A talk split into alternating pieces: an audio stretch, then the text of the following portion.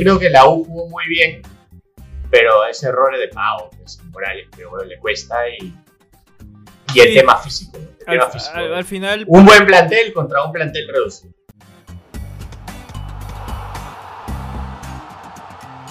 ¿Qué tal, gentita de todas las canchas? Tenemos nuevo podcast, su podcast favorito de entretenimiento deportivo, de análisis sin análisis, de comentarios de puros hinchas y solamente de hinchas. El día de hoy estoy con Jürgen nuevamente. ¿Cómo estás, amigo mío?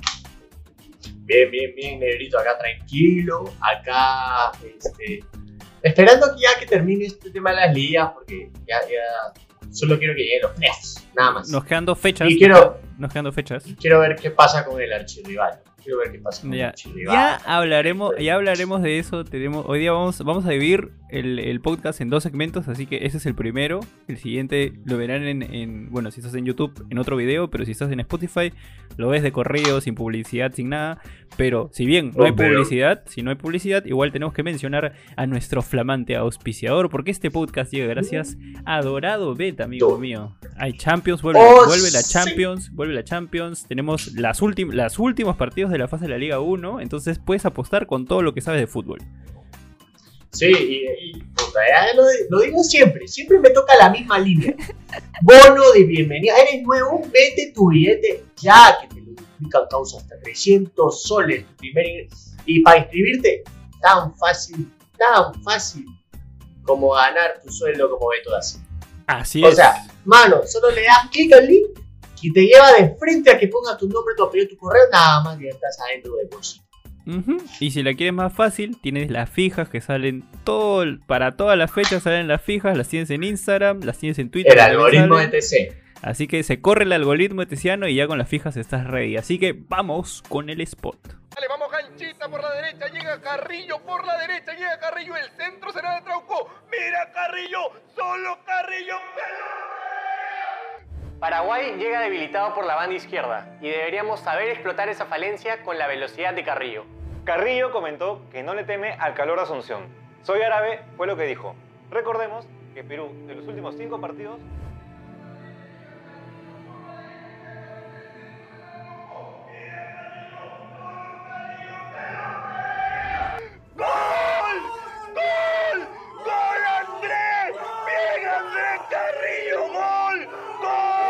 Regístrate con el link en todas las canchas y recibe el 100% de tu primer depósito. Gana con Dorado Bet. Bueno, Jürgen, como hemos eh, cambiado, ahora hemos innovado en, en- en este hermoso podcast, vamos a arrancar con nuestros titulares. Y esta vez vamos a hablar de, bueno, quienes están arriba en la tabla, de quienes podrían jugar una final. Y vamos a hablar específicamente también del partido de U contra Cristal, que fue un partidote. Así que quiero Muy tu buen titular. partido. Quiero tu titular, Jürgen, antes. Tu titular. Así que llegó el momento de los titulares. Titulares. Y mi titular para esta, este podcast que estamos viendo de Lu Cristales. Los cremas pierden por pavos. Literalmente. Se cruzaron los A mí la papeles, voy a- amigo. Se cruzaron los Los papeles. cremas pierden por pavo. O sea, bueno, no pierden, pero pierden la posibilidad de ganarle a Cristal quitarle el invicto, ¿no? Va por ahí el tema, que perdimos.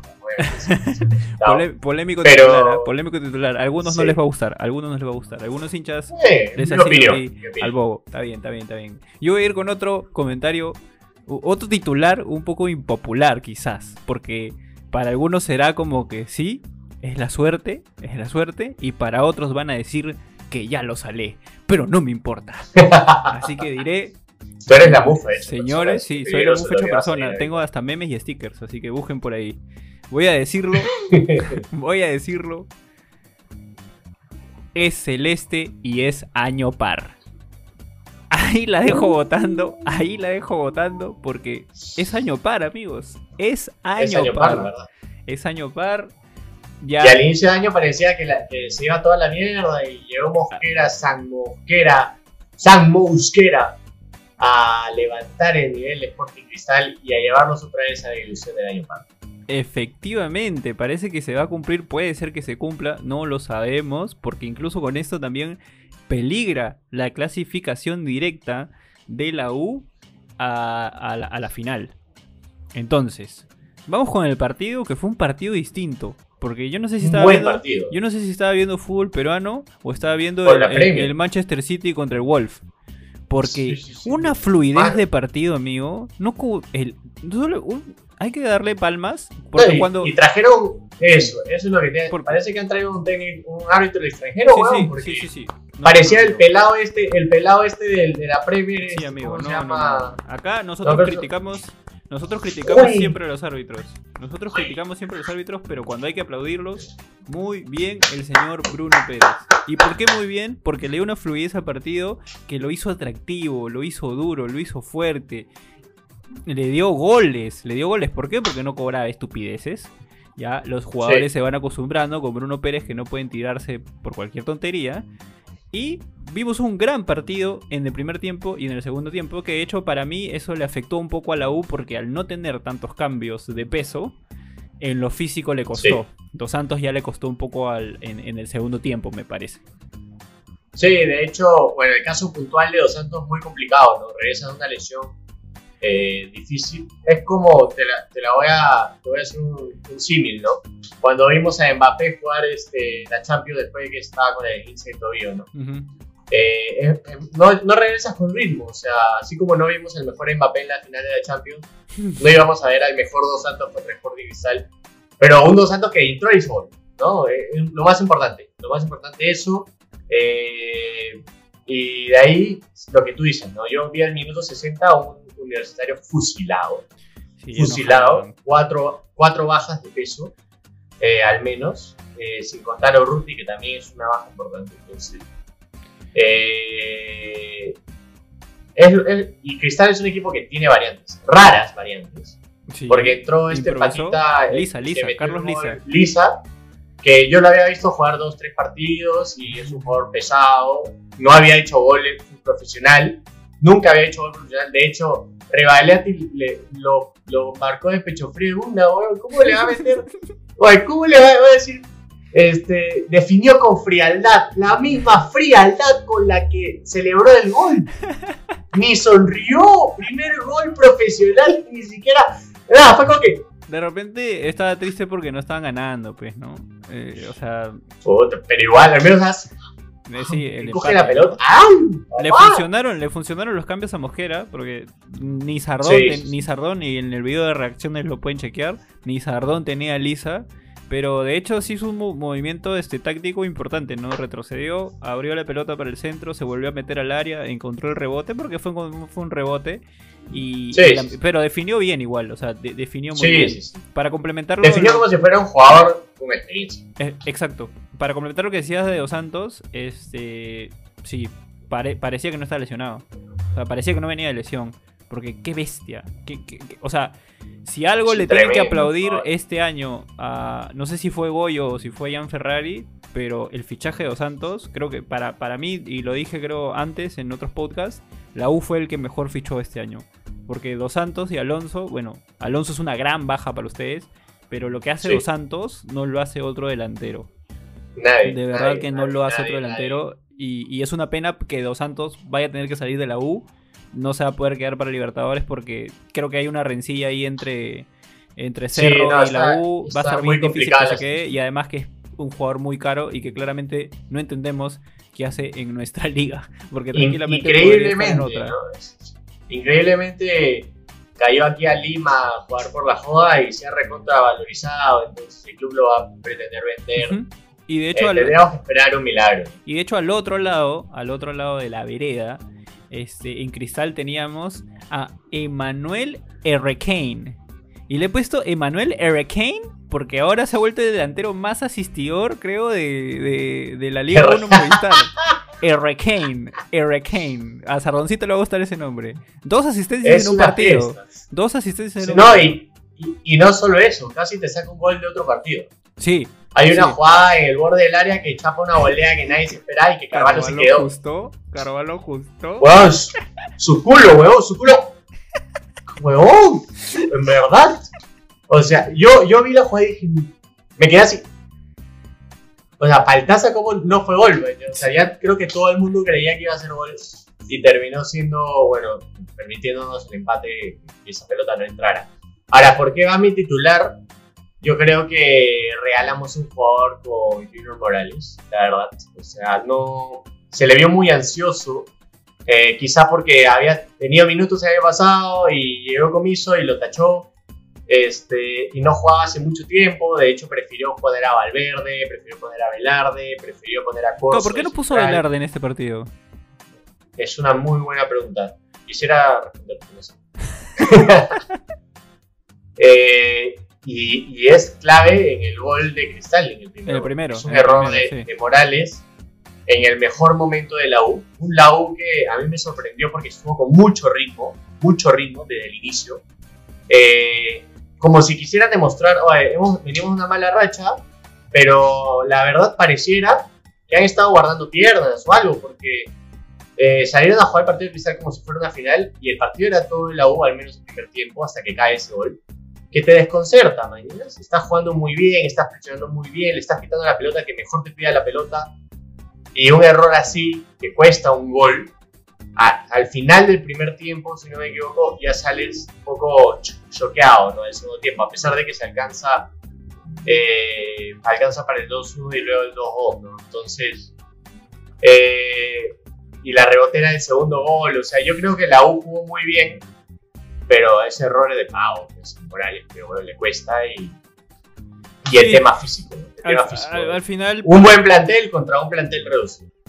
sí, exacto. O, eh, le está costando a la U. Yo creo que a la final, creo que son clave Alonso y Alfa Geme. Si no llegan con Sí. esos dos, creo que Alfa Geme ya regresó a entrenar. Alfa Geme ya regresó a entrenar. a la U le podría costar la- los playoffs, de- dependiendo, Ahora- ¿no? porque ahorita está en la, en la... Tiene que ganarle Stein sí o sí en su siguiente partido, porque si no, no clasifica directo a la final y es peligroso eso para, para, para la U, ¿no?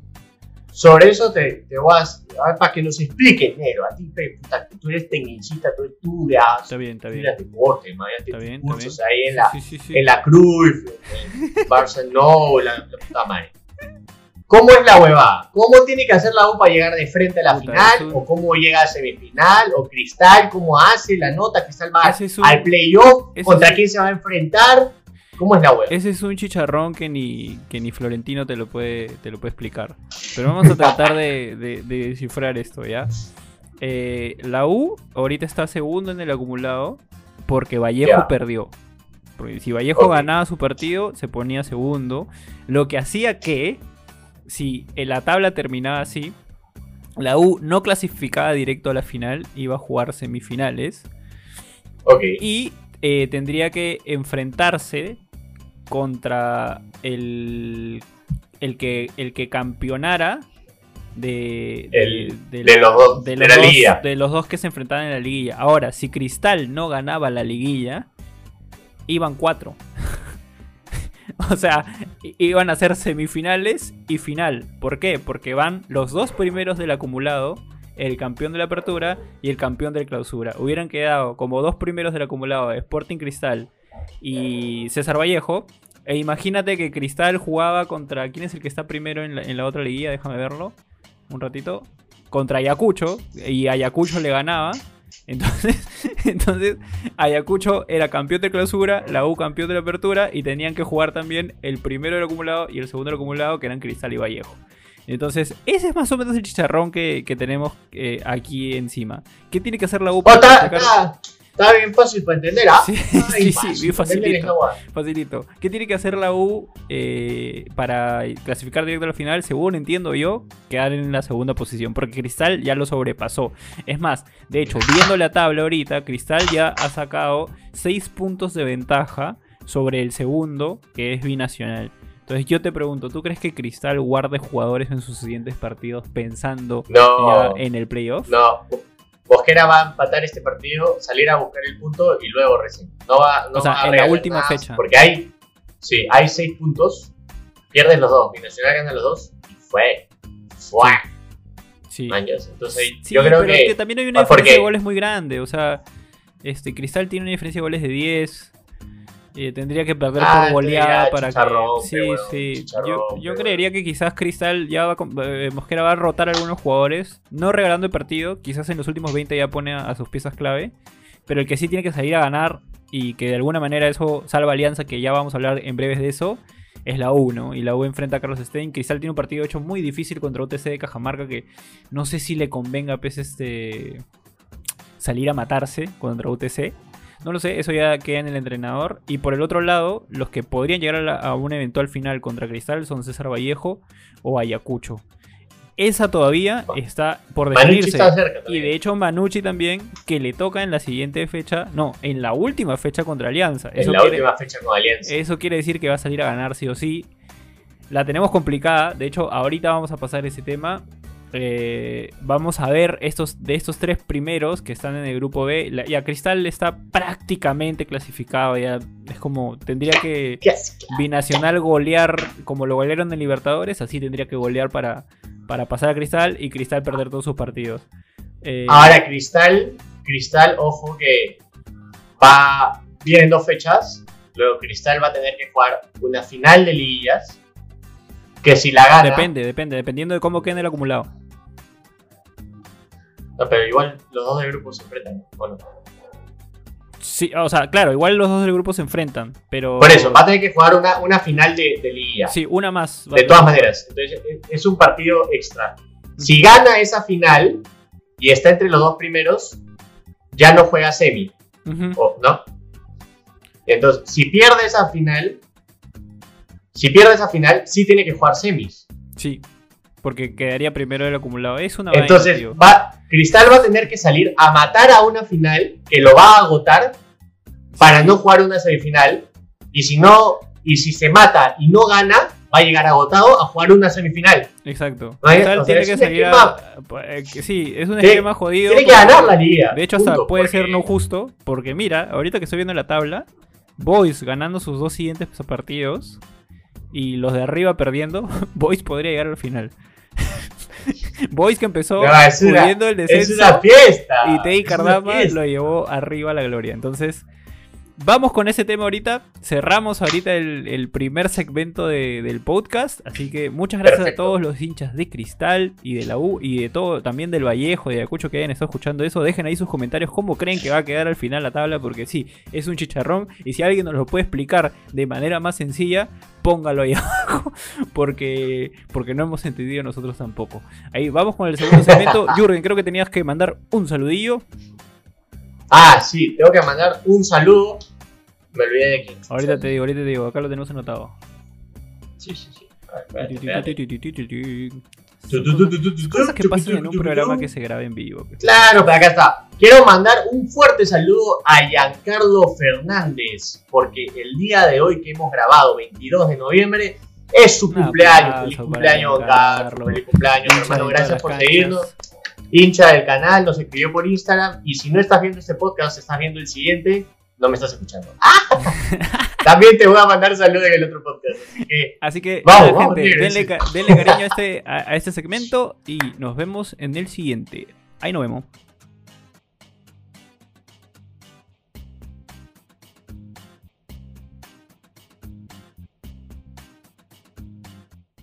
Alianza tiene en contra que no tiene hinchada.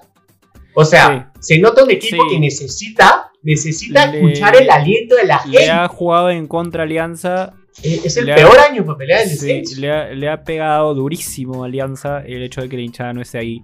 No porque vayan a ajustar, no porque vayan a, a- a putearlos o lo que sea, sino porque ese apoyo, esas ganas, esa Obvio. también te achica al otro equipo. O sea, Al equipo y a ti te hace sentir más tu escudo. O sea, yo, yo entiendo, entiendo O sea, míralo que- en la final de como contra Binacional, que teníamos cuatro goles Exacto. abajo y que salimos con todo con la hinchada. Entonces, Exacto.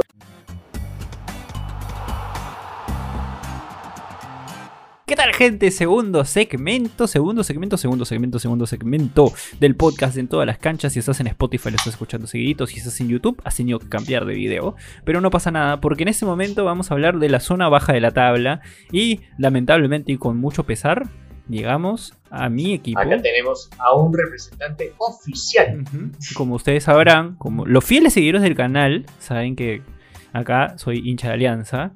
Entonces vamos a hablar de que Alianza básicamente se está salvando porque Grau y Stein no le ganan a nadie. Porque. Alianza no gana un partido déjame ver. No van un partido de ese, de ese 4 a 0 que le metió a, a Melgar. O sea, Que parecía, eh, parecía la salvación y sí, hace cuatro fechas. Hace cuatro terminó fechas. siendo peor. Entonces, estamos, No es- Alianza sí. está en una situación crítica, en una situación fatal.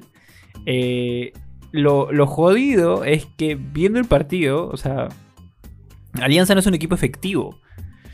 Eh, le han llegado dos veces, su defensa es una coladera. Lamentablemente el Mu Rodríguez nuevamente haciendo un mal partido para lo que sabemos que puede jugar él. Eh, creo que está comiendo muchas milanesas quizás todavía. Eh, pero nos llegan dos veces y nos hacen dos goles, un penal y el gran Penco no- no- nos clavó. De hecho, ¿dónde, ¿dónde estaba Penco en el mercado de fichajes, amigo? ¿Dónde, estaba? No, de hecho, hablando del mercado de fichajes, hoy había un tweet de un periodista que decía, ¿quién dice que no podemos traer buenos extranjeros? Herrera, Dos Santos, Penco, eh, Caran, Caran, Caran, Carando. Caran- Danilo Carando. Carando. O sea, ¿Qué? hay buenos delanteros en el mercado. Eh, Cuesta. Rubio. Cuesta, cuesta. Y Alianza trajo a Rubio. Que no Sí. le hace gol ni al arcoíris. Ni al arcoíris le hace gol. Pero tiene que seguir jugando, si no, ¿quién va a entrar? No hay otro, o sea, estuvo, estuvo haciendo goles. eh, Be- Beto da Silva esta vez estuvo desde el arranque, pero todavía no se encuentra. Creo que van a pasar tres años No, y eh, recién se va a encontrar. eh, No, Este, él hace goles en otra cancha. papá, él hace goles en otra dejamos en paz, cancha. Y mira, Sí. se- según nuevamente Bayón, según SoftScore, sigue siendo el mejor jugador de, de Alianza que lo ha sido todo el año, creo. Creo que ha sido el único regular, sin contar este que luego, este, bueno, eh, eh, ya no jugó más Cornejo, que estuvo haciendo muy buenos partidos, pero de pronto ya dejó de jugar, dejó de estar en la terna titular. Eh, y bueno, el único que se ha sostenido es Bayón. Queda claro, y, y creo que lo hemos estado conversando varias veces, que este no es un tema de técnico. De hecho, a mí lo que más me preocupaba cuando se a Ahmed y decían, no, que Ahmed, que Ahmed, que Ahmed, que Ahmed. Yo no dudo que Ahmed sea un gran técnico. Pero, uno, identificando que esto no es un problema de, de DT. Y dos, sabiendo que los resultados podían ser malos, estás arriesgando a un profesional que trajiste para otra cosa completamente Exacto. distinta y que tú puedes ver y que tú puedes ver su trabajo con los chivolos que han empezado a jugar. O sea, puede ser que hay algunos que todavía no estén dando la talla, pero hay dos o tres que sí. Hay dos o tres que sí, que están ahí fogueándose y que lo están haciendo bien. Entonces ahí tú puedes ver los resultados de tu trabajo. Y ahí lo trajeron para otra cosa. Ponerlo de técnico era un riesgo para la hinchada de decir, Ahmed no sirve para nada. Sigue poniendo, ¿qué es lo que está pasando ahorita? Sigue poniendo los argolleros. Sigue poniendo eso. Yo no sé si hay argollo o no, pero eso, eh, eso lo dejo de lado. Pero estamos arriesgando a un activo importante del club este, por hacer, o sea, por no tomar decisiones correctas antes, ¿no? Eh, mucho antes. Sí, La- de hecho, de hecho, eso yo también iba a decir, o sea, Ahmed, técnico, técnico, no es. O sea, y es un técnico formador. es un formador, son Tiene una perfiles escuela distintos. formativa. Son perfiles Exacto. distintos. Es diferente. a él hablar- lo, lo metes al ruedo, con las papas quemando, con la hinchada yendo a tocar la puerta de Matute, con el peor momento de Alianza en los últimos seis años. Sí. Eh, De hecho, sí. Con una junta directiva que ya todo el mundo odia, que es el fondo. O sea, pareciera que ha sido una hueá como que, oh, ya fue esta hueá que quemar este huevo. Ya fue. Tal No cual. lo O sea, chifar nosotros, son- que lo son, son manotazos, manotazos de babas a cierto punto que, que ya nos llevan al problema real, ¿no? El problema real es que la estructura de Alianza como organización, como club, este, no está clara. No, no, no- está clara, no se sabe quién toma las decisiones, o quizás las sí está claro quién toma las decisiones, pero la persona que está tomando las decisiones no está tomando las decisiones correctas. Eh, no, lo, no lo digo porque, ah, que, que tú eres un gurú, que lo sabes todo, no, lo digo porque lo vemos en la cancha, ¿no? O sea, esa mala gestión se está viendo en la cancha, se está viendo en los resultados deportivos. Gracias a Dios, tenemos una buena gerente general que está tratando de sostener los resultados económicos del club, aunque dependíamos mucho de un torneo internacional. El próximo año va a ser un año muy austero para Alianza y va a depender muchísimo de sus canteras, va a depender muchísimo del trabajo que pueda seguir haciendo Ahmed y del caso que le hagan a Marulanda. Yo repetiré y seguiré repitiendo, yo no me explico como personas, como eh, con la trayectoria de Marulanda, eh, como la trayectoria de Ahmed, como la trayectoria del psicólogo de la selección, estén en un equipo de alianza y los resultados no se estén viendo, ¿no? Y, y vemos Sí. que el protagonismo se lo llevan otras personas, y eso sí lo digo de manera muy seria, que desde mi punto de vista están jugando a ser eh, dire- directivos de un club. Que desde, desde, mi, desde mi punto de vista, lógica, si yo con- eh, adquiero un club o lo que sea, o adquiero una empresa, contrato a alguien que sepa cómo manejarla y aprenderé yo en el camino para después manejarla, pero no lo hago desde el principio, haciendo lo que yo creo que es bueno para el club sin tener base o fundamento para hacerlo. Sí, es, es muy complicado. Es como que yo diga, oye, puta, quiero forrarme de plata, voy a comprar un chifa. Claro. Y voy a llegar al chifa y le voy a empezar a, a decir a la gente qué hacer por, por lo que yo pienso que cómo funciona mi chifa. No es así, pero weón, buscas ahí un, un huevón que se apellida Chifa Anco y le dices, oye, Chifa Anco, por favor, ayúdame con mi chifa un año, weón. Una hueá así. Entonces, Alianza, los jugadores han llegado y han dicho, ay, puta, se mira un club facilito, pe, weón. Sí, vos compras jugadores buenos, vos comprar jugadores buenos. O ah, pues hacia selección. Beto da Silva está en Europa. Oye, voy a traer estos jugadores y ya está, ya va a hacer pasadito por el parque. Voy a crear mi rumor con Farfán, la gente me va a querer, ya estoy listo para manejar mi club. Ujú. Y ahí viene el chiste de que estás a punto de mandar al club a la baja. Hasta Boys, y esto ya lo hablamos en el otro podcast, en la primera parte del primer podcast, segmento. Si no lo has escuchado, estimado, que estás viendo este video porque eres de Alianza, te recomiendo ir al video de Un Cristal porque está bien bacán. Y si no solo te importa este, bueno, lo repito entonces. Boys ya se salvó de la baja y Alianza sigue peleando el descenso. O sea, Increíble. venimos de como 20, veni- desde que nací, Boys salva la baja en el último partido. Básicamente. Es que llamaron Y al, Boys ha al- salvado la baja. llamaron al Mesías, al Salvador, manjas. Teddy Grande, el experto. Es que, es que ahí está, ahí está la respuesta. ¿Qué hizo Boy? ¿Sabes qué? La acabamos con este, la acabamos con este, ya no lo podemos ir cagando. ¿Quién es el experto que me salva de la baja? El fijo. Cardama. El Ya, fijo. tráelo. Claro. ¿Cuánto te cuesta? Oye, no me este- importa, tráelo porque nos tenemos que salvar de la baja. Ya, Exacto, boom, huevón. ya, sálvame. Teddy, Teddy Cardama llegó, llegó, mandó su CV. Y su CV dice: Salvó el descenso 2015. Salvó el descenso a tal 2016. Todo, Salvó el descenso con es cinco un- partidos a este. O salvó el. O causa. O este es especialista. Ve, tráelo. ah. Es especialista en salvó el el descenso descenso. Eh, eh, yo- Es- yo- es- es- o sea, quizás también la jugada de causa. Met, la jugada Met viene por un lado económico, ¿no? O sea, económicamente Alianza no es, de pronto no estaba como para contratar a un técnico, no lo sé, es, son- es lo que se me ocurre, que quizás por qué no contrataron a otro, igual Teddy Cardama no iba a salir del Boys, no sé si hay otro experto en salir del descenso, pero quizás Alianza no necesitaba tanto un, un técnico tan pensante o tan, tan inteligente, sino necesitaba, o, o mejor dicho, no, no quiero que se me interpreten mis palabras, un técnico tan Sí, estudioso. dijiste bruto a la mitad. No, no, no, no, un técnico tan estudioso porque hay, hay técnicos que se enfocan mucho en la parte táctica y la, y la parte estratégica y hay técnicos que son más motivacionales, son estilos de dirección. Entonces quizás lo que necesitaba Alianza hoy en día era un técnico referente del club y que te motive y que te diga, huevones, miren lo que tienen en el pecho. O sabes que lo hubiera traído a José Soto. Podía ser, Ay, una podía funcionar, así. podía funcionar. De hecho, Chicho, eh, o sea, Chicho Salas estuvo en el banco el partido que se volea y Ahmed estaba con el teléfono atrás. Luego dijeron Chicho Salas no puede estar, Ahmed tiene que estar dentro. Ok. No, no sé cómo Y eso, que Chicho, y eso que Chicho, aparte de, ser referente, porque es referente del club, tampoco es como que el mero motivacional. O sea, no, no estamos No, hablando no. de un dueño de camerino. De hecho, es un técnico de reserva. imagen- De hecho, es un técnico de reserva que ha tenido muy buenos resultados con, con- con ese equipo. Entonces, Sí. como dices, ver la Sí. imagen de Chicho Salas, o sea, o sea, Chicho Salas para Cruzado, desde cómo lo veo yo de fuera, ¿no? Cruzado jugó con el Chicho Salas cuando Cruzado recién estaba empezando su carrera. Butrón ha jugado con el Chicho Salas. Ro- Creo que no sé si Butrón. Rodríguez. Juan Bu- Butrón un poco más, Juan con mi viejo también. bueno.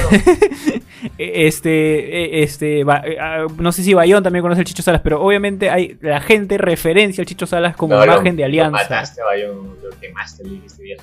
No importa, pero la gente referencia al Chicho Salas como, refer- Sí. como, como imagen de Alianza. Es, un- es una imagen Sí. importante de Alianza. Entonces, impone respeto, te motiva, te va a decir, oye, mira la camiseta que tienes encima, necesitamos ganar. Alianza ahorita la tiene complicadísima porque le toca un partido duro.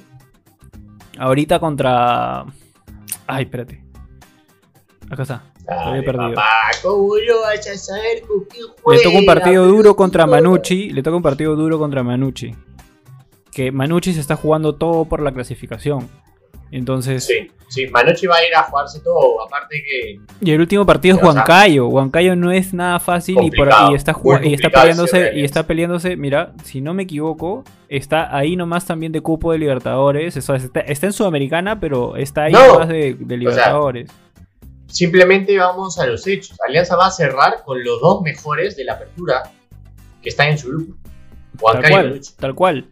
Lo único que nos salva es que, este, bueno, a la U le toca contra Stein y la U, dado- la U. o sea, no- nos, ha, nos ha favorecido el empate de Cristal con la U. Porque la U tiene que salir a matar a Stein, pero si no, no puede. El que podría Sí. preocuparnos es este Grau, que ha venido una seguida de partidos buenos importantes y le toca contra un binacional que es, es medio flojito, es medio irregular. Y Irregular es la palabra. Ajá. El tema combinacional es que también se está jugando la posible clasificación a una Copa Sudamericana. Entonces vas a ganar. Pero no, no deberíamos estar dependiendo de los resultados de otro. De hecho, en un podcast anterior también, cuando hablábamos con Chacal, le decía- decíamos, oye, Nero, ¿tú crees que Alianza descienda? Y le dije, no va a descender porque hay equipos peores que Alianza ahorita. Pero esto ya me está asustando. eso, Pero eso ya me está no, asustando. es- o sea, estamos exacto, a tres puntos. Es un, es un, es un escenario bien palta. O sea, yo he sido, yo siendo crema, siendo de la U, siempre he dicho, o al menos ah, los últimos meses, o sea, la posibilidad de que Alianza descienda es muy remota. man. O sea, es alianza, es un escudo, es muy importante. Pero ahora, faltan dos fechas, seis puntos en juego, estás a tres puntos de la baja. Tus rivales tienen partidos un poco más sencillos Claro, y tú tienes eh, los- y no los se ve y no se ve una mejora eh, es un poco preocupante no o sea uf, Más aún uf, con la plantilla que imagino lo que- tienes. lo que está no y, y- y, bueno lo que ha salvado muchas veces el descenso de equipos grandes entre ellos la U entre ellos Boys entre ellos en algún momento quizá Alianza no sé la historia de Alianza quizás hace muchos años por ejemplo y te pongo el ejemplo concreto o sea la U peleó la baja el año pasado o antepasado Eh, ¿Pasado? ¿El creo pasado? que fue el año pasado. Porque El año pasado. ustedes fueron al Sí, estadio, eh, el año pasado. Y nosotros íbamos al estadio ya por las reacciones, pero ya cuando estás peleando la baja, la hinchada se pone, se pone la camiseta y vas al estadio porque oye, tu club se tiene que salvar y tú tienes que estar ahí. Ujú. Y hemos ido al estadio y hemos llenado estadio cuatro o cinco fechas hasta que la U terminó peleando en clausura, creo. O sea, fue un chiste ya. No, pasamos del descenso a pelear en clausura. O sea, de hecho. Eh, a ver, dale, y dale. ya- y- sí, y ha pasado con Boys. Boys te llenaba el callao cuando estabas ajustando y la verdad que te llenen el callao es medio falta, pe. Entonces, Muchísimo Alianza el hecho de que la hinchada no esté ahí. No porque vayan a ajustar, no porque vayan a, a- a putearlos o lo que sea, sino porque ese apoyo, esas ganas, esa vida Obvio. también te achica al otro equipo. O sea, achica equipo y a ti te hace sentir más tu escudo. O sea, yo, yo entiendo, O sea, entiendo míralo que- en la final de como contra Binacional, que teníamos cuatro goles abajo y que salimos con todo con la hinchada. Entonces, Exacto, o sea, yo sé que tienes que salir de la cancha sabiendo qué escudo representas y toda la nota, o sea, no, no, no estoy, bueno, yo soy pecho frío, pero entiendo. Eh, pero si a eso le añades que hay una hinchada entera, 30.000, 20, bueno, además tú tentan 5.000, no mentira, cristal. Eh, 20, 30.000 personas en el estadio gritando, haciéndote saber que estás jugándote el escudo que tienes en el pecho, es vital. Es Sí. vital. Yo creo que eso le ha jugado muy, muy en contra Alianza, le está pesando porque tienen presión y no tienen apoyo.